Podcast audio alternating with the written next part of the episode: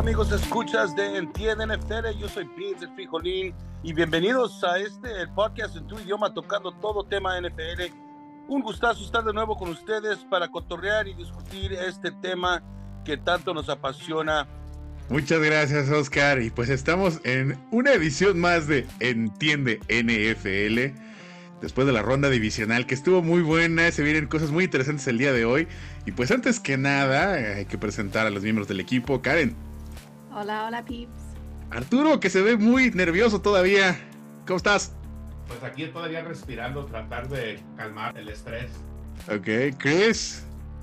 Hola, hola, ¿cómo están todos? ¿Ya tienen coach? Todavía no. Todavía no, se me hace que sacaron a comer a Belichick. Digo, perdón, a la Hardball. Ok, y Market Boy, ¿qué onda? ¿Qué onda? ¿Qué ha habido? Pues vamos a entrarle, como decía Oscar, a la crema de los tacos, los juegos divisionales. Empezamos el sábado. El primer partido fue los Cuervos contra Texans. Cuervos ganan 34 a 10. Lamar Jackson, una actuación espectacular. Tuvo cuatro anotaciones, dos por pase, dos por tierra. Pues aquí se acabó la, historia de, Cenicienta de CJ Stroud. Pero, ¿vieron el partido? ¿Qué piensan? ¿Cuándo anuncian el MVP? Es una cosa, porque ya todos, todos este, estamos de acuerdo que Lamar Jackson lo va a ganar, lo va a ganar. O todavía antes piensa que Super es Bowl, ¿no? Purdy o, o, o el Dak o el, el McCaffrey. Uh, yo, Lamar Jackson. No. Lamar. Ujú. Yo, yo creo que este juego, pues aunque sea, aunque es en los playoffs y, y el MVP debe de ser entre el, el regular season, pero sí, fue algo espectacular mirar lo, lo que hizo Lamar Jackson. Four touchdowns, wow. Pues sí, tuvo parada de repartir el señor, ¿no? Dice, ¿por dónde lo quieren? Por tierra les doy dos, por el aire les doy dos, ¿no? Y nada más porque no juega defensa el güey, que si no hubiera hecho un pick six y también les da uno de defensa y uno hasta de equipos especiales, no regresa una patada ese cabrón. Imagínenselo regresando patadas. Sería bueno. La verdad sería bastante, bastante bueno. Pero bueno, este... Marque, tú tenías al- al- algunas ideas de este partido, cuéntanos. Eh, sí, que en este fin de semana vimos que los, los dos primeros sembrados de cada conferencia empezaron a... Sí, les costó un poco empezar los partidos. La verdad no se les vio en la primera mitad con ese, con ese ritmo, ¿no? Tan demoledores. Ya hablaremos de los, de los Niners, pero los Ravens también les costó. O sea, al, al halftime iban 10 a 10. Fue en la segunda mitad cuando, cuando despertaron y lo mismo, el, el- perdón, lo dijo el mismo Lamar Jackson en la conferencia que le hicieron después del partido, ¿no? Le, hacían preguntas acerca del, del juego y le preguntaban qué pasó en esa primera mitad. Pues nada, o sea, simplemente palabras más, palabras menos, fue que no tenían el ritmo que, que los caracterizaba, ¿no? Recordemos que los primeros sembrados de cada conferencia descansan en la primera semana de, de los playoffs. Entonces, como bien le puede venir excelente a ciertos equipos, como también puede pasar esto, que se les, se les corte este ritmo que traen los, los equipos que terminan en primer lugar. Pero la verdad es que pasaron, pasaron cosas muy interesantes. Creo que la liga, su futuro está en buenas manos con estos jóvenes eh, jugadores. Houston hizo lo que pudo hacer con lo que tenía, porque bien, comenzando por su coreback, son, son jugadores, en específico él de, de primer año, Dimico también debutando como, como head coach, están haciendo las cosas bien, necesitan más y van a estar dando guerra los siguientes años. Oigan, ¿cómo ven esto que decía la, la mamá de CeeDee Lamb de que su hijo se fuera mejor a Houston? Que el- en el drama que se traen en Dallas, ¿no? Eh, Ay, ay, ay. Ah, pues que se vaya. I mean, ya, es- yo, I mean, de, de todos modos, Dallas no va a hacer nada el año que entra. Ah, vamos No, no, no quiero hablar mucho de Dallas, pero ¿qué onda con los de Dallas? Parece que hablan más la familia de los jugadores que los mismos jugadores. Ahí tienen el hermano del Dak, ahí tienen también al pinche, al, el parece que hermano de Micah. podcast, el, Parsons, el sí. Micah, la mamá de CeeDee Lamb. Habla más El la hermano familia que los mismos jugadores. Mejor Sí, hay que pero- poner un gag, una, un- no sé cómo se dice en español, pero en inglés se le dice un gag order. Que- Ley que- Mordaza. es, ¿cómo? Ay, es, Ley. Mordaza. Ley mordaza, holy Mordaza de gag. Ajá. Miren, al final del día algo que comentaba con Daniel ayer es, a mí honestamente me gustaría ver que los Tejanos hicieran cosas, que llegaran lejos, para ver si eso hace reaccionar a Jerry Jones. Y si no, pues ya estaré cambiando de equipo, hay otro equipo ahí en el mismo estado, entonces nada más cambiaré de colores. estrella. También En tiene una estrella. Es que estoy dividido entre el tatuaje. Quiero ver cómo puedo componer este tatuaje, si le puedo poner un uniforme de, Ah, es un tejano así grandote. o si le puedo poner este el uniforme de Detroit. Creo que por los colores, este, le queda más el uniforme de Detroit. No, güey, ponte la amarilla, prima, y como las estrellitas de Super Mario Brothers, y ya, sas. Ándale. Este, pero bueno, Este, pues eh, hasta aquí llegó este chico, ¿no? La realidad es que aquí es cuando se nota la diferencia de talento de un roster, ¿no? Un equipo que es contendiente y un equipo que está en reconstrucción, que no tenían que haber llegado tan lejos. Eh, este estamento también del gran trabajo de Demico Ryans. Creo que Houston eh, ya están establecidos en las partes más importantes. Tienen el quarterback, tienen el entrenador, tienen la fórmula de San Francisco. ¿Cuál es la fórmula de San Francisco? Si tienes un quarterback con eh, contrato de novato, es más fácil llenarlo de armas alrededor, ¿no? De traer agentes libres. Y pues súbitamente Houston ya se volvió un destino interesante para agentes libres también, ¿no? Sí, la experiencia también eh, en este juego se vio la falta de experiencia de los jugadores en los castigos, ¿no? Vimos cuántos false starts, retrasos de juego. Eso habla, porque obviamente Dímico no hace un mal coaching, sino es los nervios de los jugadores. Y llegar hasta estas circunstancias les va a ayudar muchísimo. Ese es un salto, es un aprendizaje muy, muy valioso. de que si te hubieras quedado en la primera ronda de playoffs, haber llegado hasta aquí. a mí me impresionó mucho cómo este Lamar Jackson, bueno, parece que ejerció su talento de ingeniería porque una de, la- de las estadísticas que leí es que se enfocó en, es- en lanzar el balón rápidamente en la segunda mitad en comparación a la primera. En la primera estaba con un promedio de 3.9 segundos y en la segunda mitad era 2.5 segundos. Entonces, cuando, cuando tomaron ese, ese break a medio tiempo y asesoraron que estaban eh, llegando a él con, con igual y más fuerza y más rapidez, él también hizo su ajuste. Es, sí, es impresionante. Me, me, no sé, Lamar Jackson está en otro nivel definitivamente. Pero, ¿sabes, Karen, también qué es eh, algo muy destacable de, de los cuervos? El trabajo de- del coach Harbaugh, ¿no? Eh, al final del día hace ajustes y sabe hacer ajustes, ¿no? Y no se casa con una sola idea de juego. Eh, a diferencia, por ejemplo, ya hablaremos de San Francisco, ¿no? Que Kyle Shanahan tiene su hojita con su plan para todo el partido y dice, ni madres, no importa que vayamos perdiendo por 100, yo voy a seguir mi plan de juego, ¿no? El coach Harbaugh se va adaptando a la situación, ¿no? Y eso es que Harbaugh es un special teams coach. Él entró a la liga de special teams. En- Entonces, él sabiendo hacer estos ajustes, dándole respeto a sus offensive, defensive coordinators, um, para poder hacer estos ajustes, tiene mucho que, que ver. Y como dice Daniel, los penalties eran muy diferentes. Los Texans tenían 11 y los Ravens nomás 3. Es, es, eso es algo que, que se nota con, con los equipos jóvenes, ¿verdad? Y, y sí, Lamar tuvo un partidazo. Como equipo no podían mover mucho la bola, pero él, él hizo mucho. Él corrió, él la tiró y hizo muchos touchdowns. So, por esa razón ganaron los Ravens. Sí, y Dalvin Cook también, hasta para Dalvin Cook hubo chance, ¿no? Debutó, tuvo 8 acarreos para 23 yardas.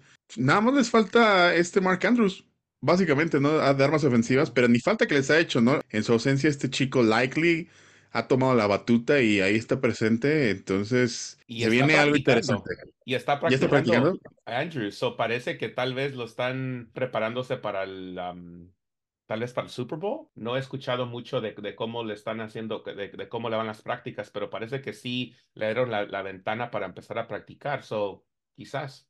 Sí, seguro, ¿no? Eh, y pues bueno, hasta aquí llega la historia de Houston esta temporada, pero busquen más de Houston los próximos, eh, las próximas temporadas, ¿no?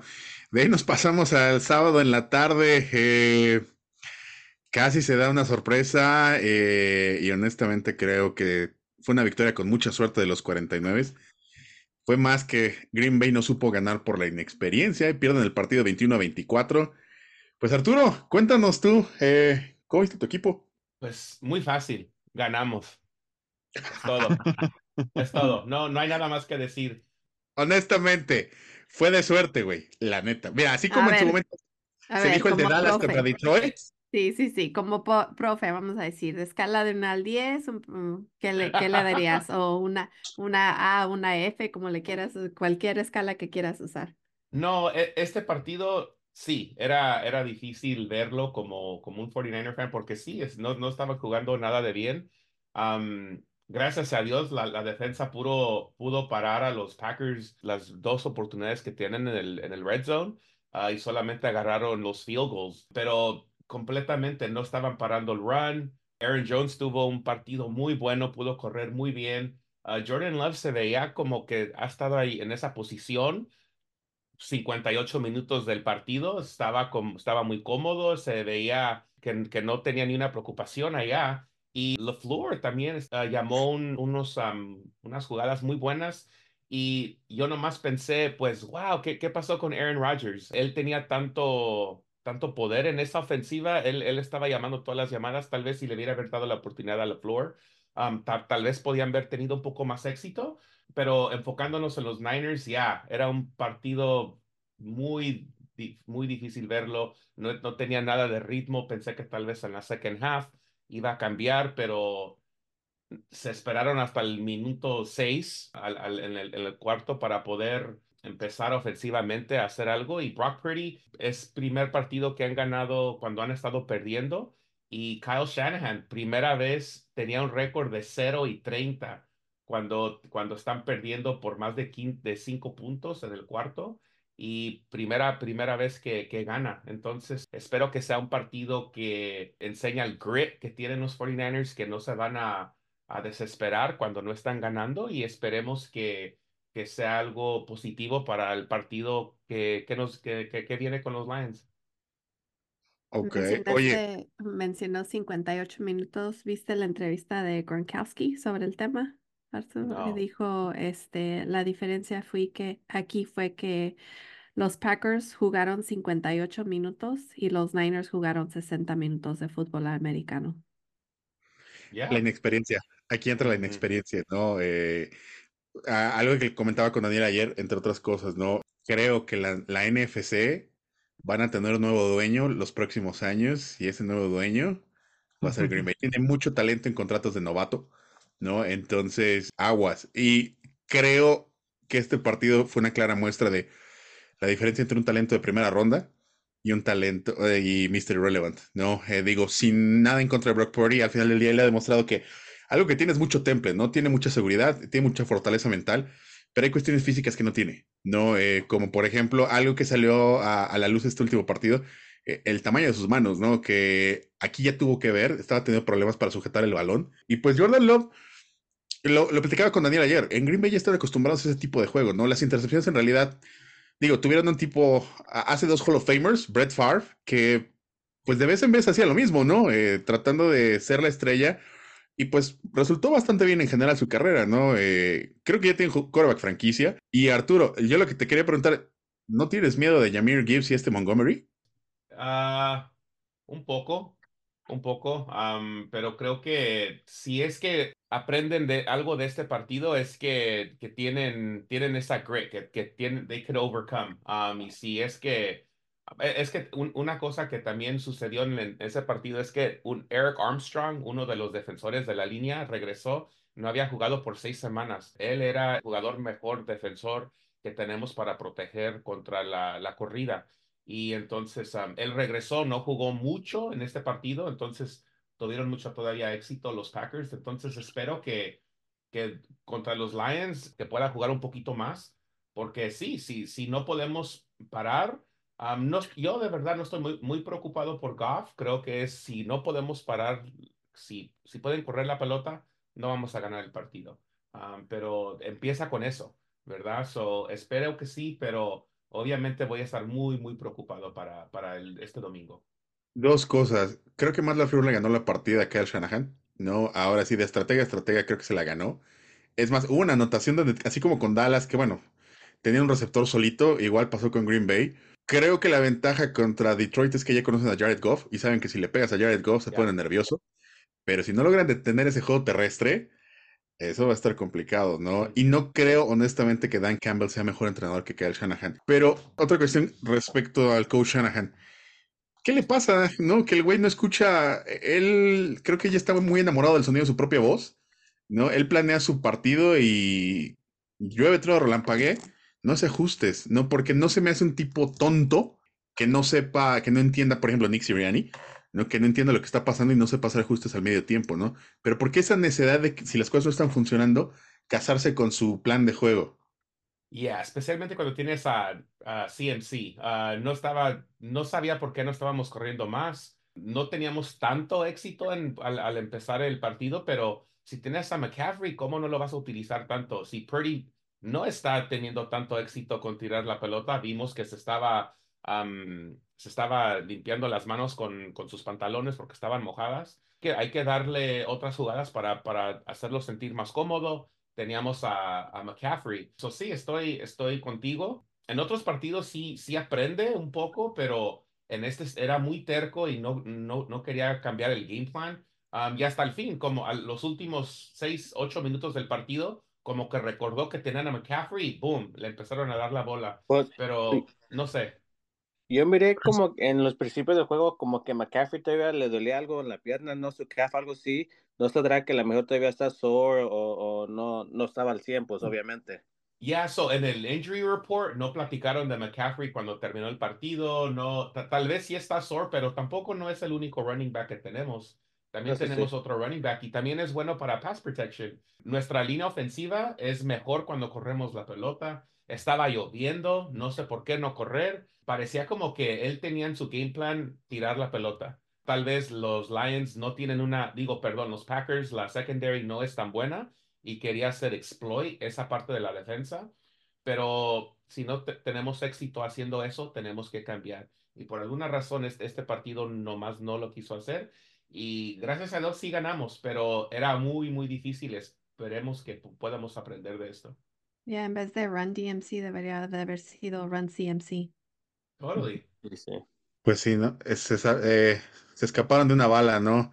Pues de ahí nos vamos al domingo. El primer partido del domingo, los Bucaneros pierden 23 a 31 contra los Leones de Jared Goff y el coach Dan Campbell.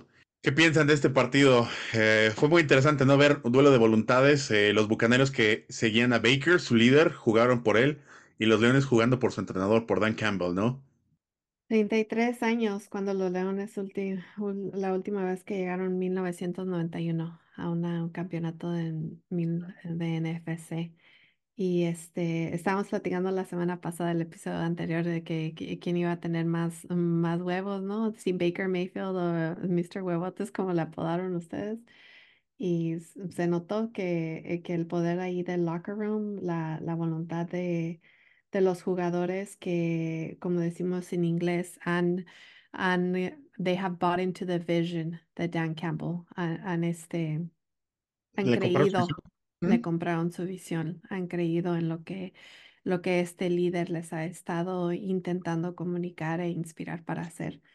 Fue un muy buen juego. am, ustedes saben cómo me siento de Baker Mayfield, a.k.a. Rivers. Entonces, para mí, este, Oye, mi- pero no, no sé, te digo, a mí me inspiró mucho el ver cómo Baker no se rendía. Y él estaba tratando de empujar a su equipo y el equipo es, a- una vez más, diferencias de talento. No tiene más huecos bucaneros que, que leones, ¿no? Pero pues el señor está demostrando que no es un quarterback de top tier, pero ponle que en- entre el 10 y el 15 sí está el, el señor, ¿eh? No se rindió fácilmente. Se, este, he went out with a fight, como decimos. Entonces, este, no, no se dio por vencido. Y hay que darle crédito a Baker Mayfield por haber traído a su equipo a tan lejos, más lejos que, los Cowboys. So, Yo creo que Bowles, es, él se rindió más pronto que, que los jugadores. A todavía había que 30 segundos para el partido. Podían hacer algo con ese tiempo. Mayfield a todavía sí estaba jugando hasta el, hasta el fin. Él, él estaba tratando de hacer algo y no les dio la oportunidad al coach. So, eso tiene que, es, eso también eh, dice algo, ¿verdad? Del equipo y ir a pasar para la, para la temporada que viene con él. Le preguntaron sobre eso y dijo que ya tenían el gol del campo alineado y no habría, mm, quedaban creo 12 segundos en el reloj para terminar con el juego de la pelota y comentó no íbamos a volver de eso, no tiene sentido prolongarlo, obvio. Mm, Como dices tú, Arturo, like, mm, él, él vio la bandera blanca. Es que el lenguaje corporal fue algo bien importante. El, el entrenador sí es cierto, se veía derrotado, pero Baker no. Baker se veía así como que, vamos, vamos, vamos, vamos, a ver qué se puede hacer, ¿no? Entonces, creo que eso habla muy bien de Baker como líder, algo que se cuestionaba mucho. Habla mal del entrenador, ¿no? Habla muy mal del entrenador, y por eso el comentario, ¿no? Aquí fue un juego de voluntades de Baker y su equipo contra Campbell y su equipo. No, no fue de Todd Bowles contra Dan Campbell, fue Baker Mayfield contra Yeah. Dan Campbell. Y cuando No. tienes a Mike Evans, tienes, puedes tirar la bola y él, ¿por qué no darle una oportunidad? Todavía teniendo un timeout, podían haber intentado un Hail Mary, pero pues no, nomás no. Sí, creo que aquí eh, también platicaba con Daniel, ¿no? Que "Oh, pues sí es Mike Evans y luego no, este, no hay más armas, ¿no? Entonces, creo que Tampa tiene que asegurar a Baker Mayfield, ¿no? Para la próxima temporada y las próximas cuatro o cinco temporadas y ver eh, con un team friendly deal, ¿no? Y ver de ahí también qué otra arma le pueden traer, ¿no? Algún otro receptor. Y pues también parece que ya solucionaron el problema del quarterback ahí en, en Bucaneros, ¿no? Y por parte de Leones, ¿qué les pareció Jared Goff? Dicen en Goff we trust, ¿no? Salió la Chueco derecho, el señor ya está en otro juego de campeonato de la Liga Nacional, ¿no? Este, por más que digan que tiene sus deficiencias. Digo, ya quisiéramos que cierto equipo en, de una estrella solitaria por lo menos llegara a esas instancias. La- Qué proyección, pero sí, ¿eh? O sea, realmente el, el- equipo de Dallas sería uno totalmente diferente con Jared Goff. No creo que igual puedan ganar porque ya lo hemos platicado, ¿no? Que el problema de Dallas es, es el, el propio Dallas, ¿no? Empezando del dueño, pero eso ya es, es harina de otro costal. Pero es cierto, yo soy uno de los principales detractores de Jared Goff porque digo que este señor y su nivel es como un volado. Cada partido es un volado, ¿no? Y cuando hay presión, cuando se enfrenta a defensivas que, que son mejores, que le van a pegar y todo esto, se hace chiquito. Pero llevo eso diciendo desde las últimas dos semanas de la temporada regular hasta ahorita y me ha callado la boca. Entonces, lo que no me gustaría es que por fin se crea ya en él totalmente y pierdan partidos por el mismo Jared Goff. Siguen teniendo problemas en su secundaria. Se hicieron un poco presentes contra los Bucks, pero es cierto, es Baker Mayfield con, con Mike Evans y ya. Y aún así se les vieron carencias. Entonces, eh, la, la ofensiva prácticamente tiene que ser, y hablando del coreback, tiene que funcionar de una manera perfecta, usando todo tu arsenal de armas que es enorme para poder dar una, una campanada que, que lo veo difícil ahora con lo de los Niners, porque esto les, les ayuda a dar unas cachetadas y decirles, hey, cabrones, focus, o sea, concéntrense en esta es nuestra meta, nos sacaron un susto, no creo que se vuelva a repetir, pero si, si vemos a este Jared Goff a ese mismo nivel y que también Dan Campbell y el equipo sepa cerrar los partidos, porque con los Bucks se les, se les complicó un poco al final. Detroit iba arriba por 14 puntos y se les acercaron. Entonces tienen que corregir eso porque contra un equipo como San Francisco no pueden permitir absolutamente nada. Tienen que jugar un juego impecable y no permitir nada, no dar por seguro nada. Tienen que ir por todo. Y eso debe comenzar por, por Jared Goff. En la temporada le hemos visto eh, juegos, perdón, muy pocos juegos malos a, al Dios del Sol. Le hemos visto muy, muy pocos juegos malos a la Porta y a sus demás eh, armas, ¿no? Entonces, tienes mucho, mu- mucho arsenal, un abanico muy interesante. Tienes que saber usarlo, pero a mí lo que me preocupa sigue siendo Goff.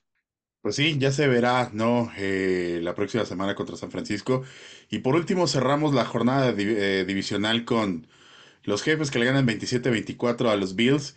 Se completa la adopción de, de Josh Allen. Ya, ya le puede decir papá oficialmente a Patrick Mahomes. ¿no? Este, ya Patrick Mahomes le va a dar sus domingos todas las semanas a Josh Allen. Y pues no sé qué piensan de este partido. Yo, yo en realidad no tengo mucho que decir, fue frustrante, pero pues a ver, thoughts. Told you so. I told you, you can't count out. No pueden descartar a Mahomes. Es terco, terco, terco. Y este, este, este juego no fue una excepción. La mayor parte de, la, victoria creo de los Chiefs fue esa terqueza de Mahomes. No, no creo, como lo mencioné la semana pasada, que le ganen a los Ravens. Pero en este juego contra los Bills, a pesar de que jugaron en la casa de los Bills, la experiencia y la terqueza sumaron perfectamente para esta fórmula de victoria. Market. Eh, yo voy a decir, pinche Josh Allen, pinche Sean McDermott, pinche Stephon Diggs, cabrones, tenían todo, tenían todo, todo, todo para que pudieran pasar a su, a su eterno rival, a su eterno némesis, que son los Kansas City, y, que nunca habían podido llegar más lejos por ellos. Tenían la casa, tenían eh, que eran los favoritos, tenían el mejor momento que los, que los Chiefs, tenían más armas, güey, tenían todo y la fueron a cagar. O sea, ¿qué tan mal tienen que estar para, para tener todo a su favor? Y que sea su momento y por fin demostrar que no son los Dallas Cowboys una franquicia vendehumos. Y, y, y fueron a demostrar totalmente lo contrario. Güey, tenían todo. Entonces, eh, también por otra parte digo, ¿Qué pedo, Stephon Diggs? O sea, le levantabas los brazos a Allen hace un año de, güey, aquí estoy, o sea, prácticamente eres un pendejo, ¿no? Este, no, no nos llevas más allá. Y luego, padrino, ¿qué pasó? O sea, eh, eh, si estás demostrando algo, si estás, este, no sé si abriendo la boca de más, pero, pero con estos actos es como si lo hicieras, pues prácticamente te estás obligando tú solito, te estás poniendo presión a que no debes cometer ningún error. Y este partido ha sido el error más grande que has tenido, no sé si en tu carrera, pero, pero si no, pues ha sido uno de los más grandes. Entonces, me parece que con, con esta, con esta derrota y con todo el contexto que acabo de mencionar y el que no dije, se está haciendo de los Buffalo Bills una franquicia como los Cowboys que, que al principio tienen a sus fans de "Ah, estos cabrones, otra vez nos van a hacer creer en ellos y, eh, y después nos van a desilusionar, ni vamos a poner esperanzas en ellos. Conforme avanza la temporada, los hacen creer, que es lo más triste de la, de la historia, los hacen creer que van a poder llegar a hacer algo, que van a poder llegar al Super Bowl, que son un equipo contendiente y después pasan este tipo de cosas. Creo Ay, que se está haciendo una cultura no perdedora, pero sí de vendehumos. O sea, ya, ya esto está, está haciendo algo que está impregnado en Búfalo. pero tú, ¿qué me has dado? Golpes en el Oye, corazón. Market, suenas como a fan ardido de los vaqueros, cabrón. ¿No serás fan también de Dallas? No, realmente no. Yo tengo Oh, principios. ¿Qué creen, güey? oh, shoot. That's a low blow, man. También que me porque yo lo dije desde un principio. Yo solamente voy a creer en Dallas. Sí, y solo sí. Lleguen a San. Francisco y le dan la madre a los 49. Si no, Igual ya andaba bien ilusionado, señor. No, no se haga, no se haga que no. Igual ya andaba bien ilusionado. Sí, sí, sí. Por eso estaba enojado ese No, día, no, por ese día no puso dormir y hasta se puso a editar cosas. Así que a mí no me va a venir a engañar. Y se, y se comió su concha con coraje. Así es, así es. Y mire yo, ese día, mimidito. Mm, Pero bueno, por último, ¿creen que entonces esto es rivalidad entre Kansas y Buffalo o igual es nada más publicidad y en realidad no es nada? Market. Yo, yo creo que por las circunstancias, precisamente, lo del el, el primer juego de ellos en playoffs, que perdió Buffalo y que se decía pues, que por esta regla y todo esto, y después los que, el segundo capítulo que vino de esta, de esta rivalidad, igual por el contexto, y ahorita por lo mismo. Por eso se le ha dado más importancia, pero no porque sea un... A ver, es que sí se dan tiros interesantes y son dos corebacks muy divertidos de ver, pero de en fuera no veo por, por otro lado del que sí puede ser una, una rivalidad real. Pero es como, güey, es como si fuera en una serie de box, hay tres peleas y en las tres te doy en la madre, eso no es una rivalidad. No. Por más que tú me pongas dos que tres golpes, es una pinche manchadez. ¿No? E- Entonces, eh, esto fue, parece más eh, una necesidad de tener Brady contra Manning, ¿no? Eh, artificialmente, que una verdadera rivalidad, ¿no? No Tal vez lo ¿qué lindo es que se agarran bien. O sea, sí son partidos cerrados, pues. Tampoco es que el que Chiefs llega a pararle una chinga a los Bills. Güey, Josh Allen ya le dice papá a Patrick Mahomes. Cierto, No. y que, y que eso fue algo que te mandé también hace rato, ¿no? E- e- Este podcast en el que se decía, a ver, a final de cuentas, Mahomes está echando al equipo al hombro y Josh Allen no lo está haciendo. O sea, no lo ¿Sabes está cuál sería rivalidad? Mahomes contra Burrow. Al final del día Burrow ya le ganó. Cierto, sí, sí. Los demás. Pero bueno, pues, ahí termina la historia de, de estos vendehumos. cosa, la arma secreta de los Chiefs, Taylor Swift. Jason Kelsey. Jason Kelsey enseñando panza. Boom. No van a perder. Si Oye, que, que- la hija Kelsey, de- Taylor Swift, boom. Calling Sí. him out. Que la hija de Jason Kelsey dijo, no, se, se pueden ver las boobs de mi papá en la Sí. tele o algo así. Ay, Pues, Si, si es que no se retira, tal vez él también va con los Chiefs, ¿eh? Para, la siguiente temporada, quién sabe. Ya se retiró. yo- ya- Ya se no, retiró, ya, ¿no? ya, Ya. yo creo que De hecho, historia, sí. más bien Travis también ya se quiere retirar. Como que Travis fue, se vio así como de, chin, sí ganamos, yo que ya me quería retirar. Pero bueno, con eso cerramos la ronda divisional y nada más nos quedan dos partidos. Vamos a hablar un poquito de, de ellos. El campeonato de la americana, que es a las 2 de la tarde el próximo domingo. Los Ravens reciben a los Chiefs. Los Ravens son, son favoritos por 3.5 puntos hasta ahorita. Entonces, eh, quick thoughts, guys. Eh, favorito. Ah, Vamos en orden. Karen, Uh, le voy a ir por la ingeniería. Este, Ravens. Ravens. Ravens, Arturo, Ravens. Chris, Los Ravens, Lamar Jackson y los Ravens. Market. En contra de, de mi fanático, pues sí, Ravens. Los Ravens. Ok, ahora, den un, justifiquen por qué es su pick de los Ravens. A mí, bueno, en lo personal me gustó los ajustes. Yo creo que conociendo la mente de, de Lamar, lo estudiado que es, va a hacer un chingo de análisis de lo que es la historia de Mahomes y este, las jugadas, las tácticas, posibilidades que se, que se puedan explorar aún no exploradas. Y creo que va a estar muy bien preparado para este, para este rival. Ok, ok. El resto, ¿por qué, por qué Ravens?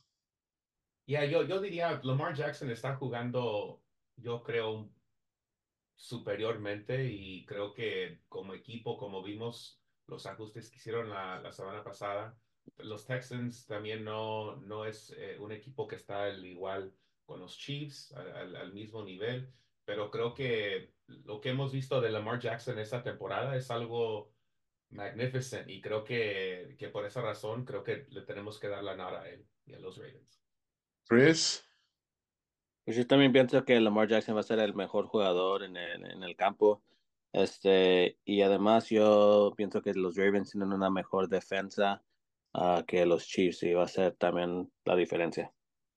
ok. Market, Sí, yo diría que para comenzar justo eh, hay más hombres en las líneas de los Ravens que tienen más talento en el uno a uno en contra de los de los Chiefs. Eh, también tienen la casa y, y pues vamos, eh, Lamar Jackson está jugando muy bien. Otra vez si, si les llegan a frenar el pase, tienen, tienen este excelente juego terrestre que también tengo mis reservas con, con esto, ¿no? De Lamar Jackson, tu coreback no puede ser tu, tu corredor líder, pero a final de cuentas le está, le está saliendo, ¿no? Solo se tiene que, que cuidar, pero el, el abanico de, de lugares, de formas de atacar de Baltimore es muy extenso, es muy difícil de, de detener. Y a pesar de que los Chiefs están jugando una buena defensiva, no creo que sea lo suficiente para detenerlos. Y aparte, Baltimore es muy balanceado, como bien lo dijo Chris, tienen una, una muy buena defensa.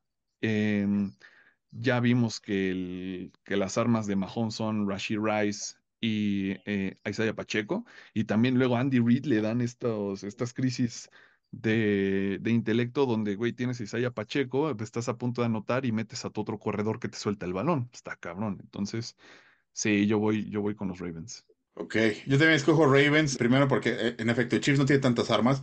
Digo, Chiefs eh, apenas este último partido resulta que Valdez Canting sí puede atrapar balones. No se acordó que sí podía atrapar, no, este, pero no confiaría en él. No creo que esta victoria ya haya reparado la situación del vestidor. Hay cuestiones ahí todavía en ese vestidor, ¿no? Eh, y los Ravens simple y sencillamente co- es un equipo que a lo largo de toda la temporada ha, mostrado consistencia. Consistencia y siempre han ido para arriba, para arriba, para arriba, para arriba, para arriba. Tiene un, arsenal de ataque impresionante, tiene una gran defensiva, un equipo muy completo. Y pues Lamar está jugando un nivel increíble, ¿no? Entonces, igual voy Ravens. Y después, cinco y media de la tarde, los 49 reciben a los Leones. Los 49, los 49 son favoritos por 7 puntos. Entonces, Karen, ¿quién escoges? Yo escojo a los 49ers. Ok, ah, Chris. Pues, ah, fuck, eso está difícil nomás porque miré cómo corrió la pelota Aaron Jones contra los 49ers. Y Detroit tiene uno de los mejores one-two punches con el Gibbs. Este, pero overall yo, pienso que los 49ers. Ok. Eh, Market. San Francisco. Y dejamos al último Arturo. ¿Por qué 49? Digo, sabemos que es 49, pero ¿por qué? Um, creo al- algo que, se- que estoy viendo mucho es que toda la gente ahorita quiere que los Lions ganen por lo que significaría para el estado, para la ciudad, para el equipo y tal vez también los 49ers pueden usar eso como para, más motivación. Obviamente lo tenemos porque no jugamos muy bien, pero estábamos en San Francisco. No creo que los Lion fans van a, van a ir a San Francisco tanto. Creo que va a ser nuestro fanbase ahí. Y ya, es- esperamos, esperemos. Eh, Karen, ¿por qué San Francisco? Pues cuando me pongo a pensar en, en este juego, pienso Goff contra Purdy, pienso casa contra visitante, experiencia. Y usando el ejemplo que dio este market sobre Goff es una moneda. A veces lo ves muy seguro y a veces no. Y creo que en combinación de la experiencia de estar jugando en casa y de esa instabilidad que a veces puede demostrar Goff o Joff, como le queramos decir. Um, Gio, como le decía Oscar. Geoff. Este, por eso yo me iría con, con los 49ers. ok. Chris. Y no es por la experiencia. Este, yo creo que el momento puede ser muy grande para el señor ah, Huevotes. Um, pero por la experiencia se lo tendrán que dar a, a los 49ers. Y Market. Sí, yo también creo que el, este nivel de Goff no es algo que, que pueda mantener. Me parece que en este partido va a ser el, en, el que ese nivel caiga. Y aparte, este, este juego contra Green Bay de San Francisco viene genial porque otra vez les dan un, un balde de agua fría de realidad y les dicen, aguas cabrones, porque no son tan invencibles como ustedes piensan. O sea, sí lo pueden ser, pero no se tienen que confiar, que creo que fue también lo que pasó.